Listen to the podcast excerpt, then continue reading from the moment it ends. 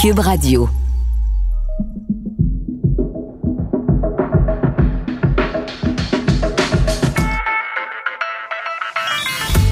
Entrepreneurs d'ici, c'est une série balado mettant en vedette des gens d'affaires du Québec qui racontent leur expérience du avant, pendant et après la crise économique à la suite de la pandémie de la COVID-19. Greg Langto, cofondateur chez Trafic Coffee Crew.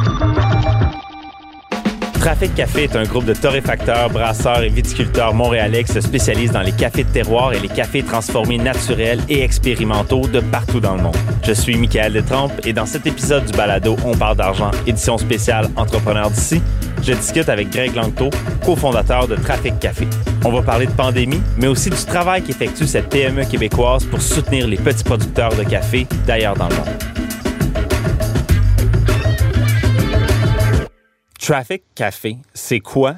Mais on est un micro-torréfacteur de café local, café de spécialité. Le café de spécialité, euh, ce, que, les gens ne savent pas, c'est que le grain de café se cote comme le vin sur le marché. Donc, quand on achète une bouteille, on se gâte un petit peu. On achète une bouteille, un 88, 89 à peu près. Ben, dans le café, c'est un petit peu la même chose. Donc, nous, ce qu'on torréfie, c'est ce type de café-là. Et en plus de ça, on achète directement avec les producteurs. Donc, euh, on fait affaire avec des petits producteurs partout dans le monde et on fait des ententes directement avec eux, histoire de les payer plus cher que ce que l'industrie, euh, on va dire l'industrie mondiale de café de masse, va donner à ces producteurs-là. Ce qu'il faut savoir en ce moment aussi, c'est quand on achète du café de masse, et là je parle dans toutes les chaînes, euh, puis on va dire les services au volant et ces trucs-là, euh, les gens, étant donné que la bourse, du marché est si basse à cause de l'économie, euh, paient les, producteurs de café à la source à perte. Donc, nous, on s'assure que ces gens-là ont un revenu, qu'ils sont capables de faire des profits, donc d'améliorer leurs installations et d'avoir aussi une meilleure éducation pour augmenter la qualité de leurs produits. Donc, c'est ça sur quoi on s'engage. Puis, ben, ça fait que nos cafés, ben, ils sont de meilleurs année après année. Puis, euh, ben, on rend du monde heureux autant à la maison que les producteurs qui sont euh, dans les pays producteurs de café. Fait que tout le monde est gagnant. Tout le monde. Nous, on s'assure de distribuer du bonheur d'un bord puis de l'autre. Donc, c'est exactement ça qu'on fait dans la vie. Puis là, j'ai lu quelque chose sur votre site web euh, qui, a, qui, a, piqué ma curiosité. Ça dit que vous faites affaire avec des producteurs clandestins. Ça veut dire ouais. quoi, ça? Ben ça, ça veut dire que les, les, les, petites fermes, par exemple, la petite ferme en Colombie qui essaie de produire un petit lot de café exceptionnel, ben nous, on a le contact pour aller chercher exactement ce lot de café-là puis le faire découvrir aux gens. Donc, c'est pas un café qui est disponible, par exemple, euh, partout, qui est disponible sur la bourse du café qu'on peut acheter euh, sur le marché global, par exemple, avec des importateurs. Nous, on, on, on trouve ce café-là avec des contacts qu'on a directement à la source. On s'arrange pour mettre ça sur des, euh, sur, des bateaux et les faire arriver ici à Montréal pour les faire découvrir aux gens d'Amérique du Nord. Donc, euh, quand, quand on dit clandestin, c'est qu'on est capable de, de, de, de, trouver, si on veut, les bons contacts aux bons endroits pour aller chercher des petits, des petits trésors un peu partout, euh, que ce soit en Afrique ou euh, en Amérique centrale, en Amérique du Sud, puis les amener ici. On t'entend parler, puis on se dit, ce, ce gars-là, il a un doctorat en café, il connaît la game au complet, mais, euh, mais on sait que les chemins qui mènent à l'entrepreneuriat sont nombreux, puis le tien, il est quand même pas mal particulier. Si tu pouvais nous raconter ça un peu. Mais moi, j'ai une carrière dans les ventes médiatiques. Donc, je vendais de la publicité. Dans, j'ai fait plusieurs boîtes à Montréal. J'ai eu, j'ai eu quand même euh, ben, un petit peu de succès là, dans, dans mes 12 années que j'ai, j'ai fait ça. Puis, euh, au fil de mes voyages que j'ai fait autant en Europe que dans l'ouest des États-Unis, j'ai découvert cette culture-là du café qu'on appelle la troisième vague, donc le café de spécialité. Et j'ai commencé à beaucoup m'intéresser à ça. Et à l'époque, euh, je disais à l'époque, on dirait que ça fait 25 ans, mais ça fait 5 ans de ça. À Montréal, cette vague-là n'était pas tellement arrivée. Donc, on, on se posait pas trop de questions. On commençait à se poser des questions à l'époque sur le gin, par exemple. Euh, sur le vin, sur le vin nature, mais sur le café, ben, ça goûtait le café, puis c'était ça qui se passait. Donc, moi, je voulais amener ça ici à Montréal. Puis de fil en aiguille, ben, ma carrière dans les médias s'est terminée euh, pour lancer le, projet de trafic. À chaque matin, moi, je travaillais dans le Vieux-Montréal, puis à chaque matin, euh, à chaque matin, oui, à chaque matin, je marchais pour aller dans un café là-bas. Puis le gérant du café qui, qui, qui a fondé ce café-là aussi euh, est devenu mon contact. Puis on s'est lancé en business ensemble. Puis nous voilà maintenant trois ans plus tard. Euh, ce qui est devenu, ce qui était un projet, une idée est devenue un projet, est devenu euh, une entreprise et maintenant on est capable de, de, de, de vivre de cette entreprise-là depuis peu. L'économie locale, entrepreneur d'ici. Disons, on retourne en février.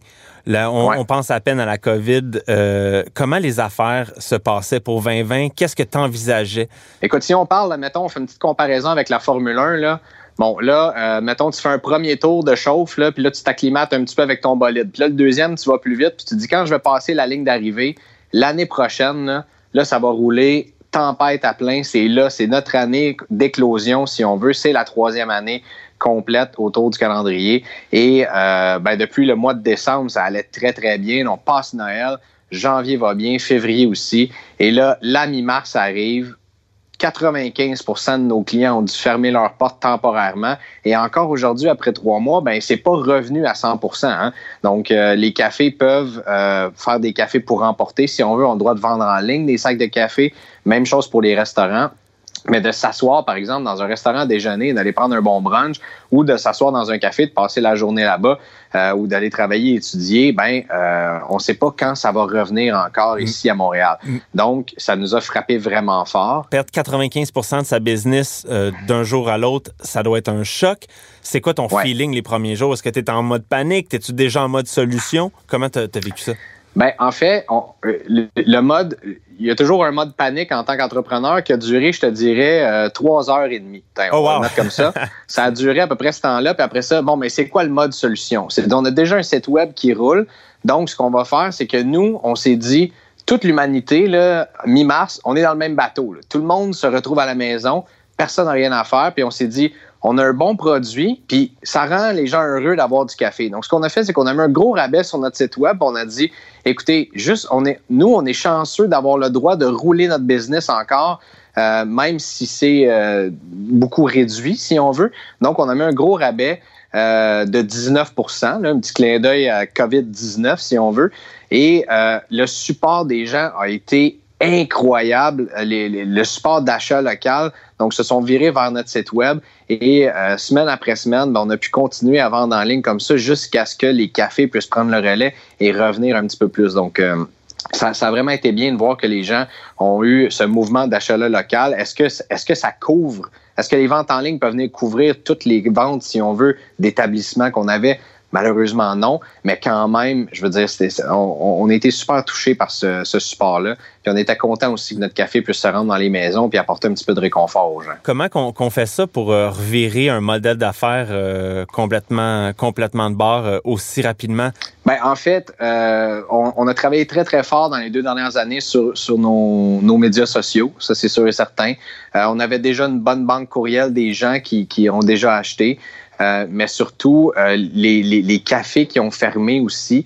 Euh, ça, devient des ambassadeurs. Hein. Chaque endroit qui vend ta marque devient un petit peu ton ambassadeur. Donc, si les gens s'en allaient dans leur petit café de quartier, s'acheter un sac par semaine, par exemple, puis en plus se prendre un petit, un petit latte ou un petit café filtre, ben là, on fermé. Ces gens-là se sont redirigés vers nous. Donc, beaucoup le bouche à oreille, un petit peu de publicité, si on veut, en ligne ici et là, parce qu'on n'est pas encore euh, au point de, de, de, se mener des campagnes provinciales et nationales, si on veut.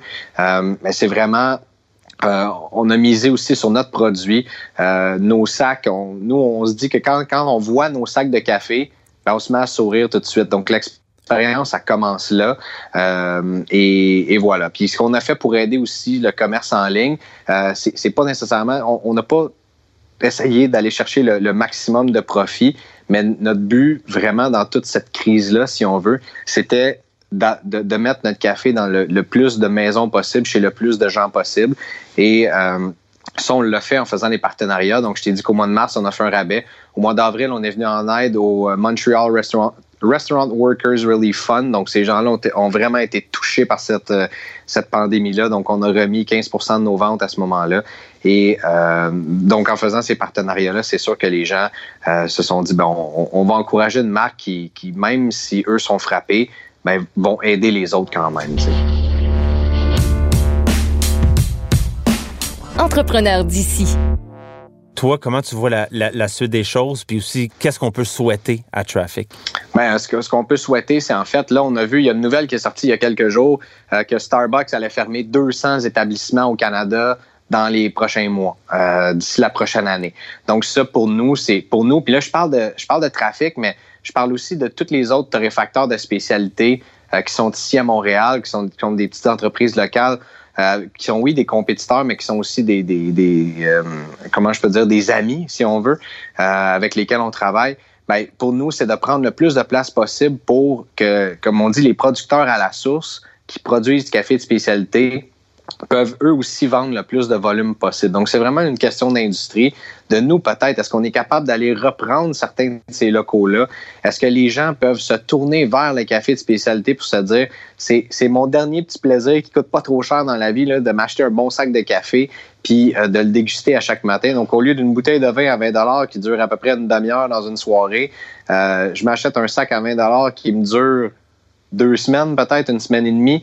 Euh, donc, c'est vraiment ça la, suite. Donc, plus d'établissements euh, et, qu'on soit euh, qu'on puisse aller plus vers les gens que les gens viennent vers. Pour les gens qui, qui, ont le goût peut-être de découvrir tes, tes produits, c'est où qu'on peut vous, vous trouver? Sur l'île de Montréal, par exemple, il y a le Crew Collective Café dans le Vieux-Montréal, qui est un endroit magnifique et qui est l'ancien l'ancien édifice patrimonial de la, la banque la banque royale.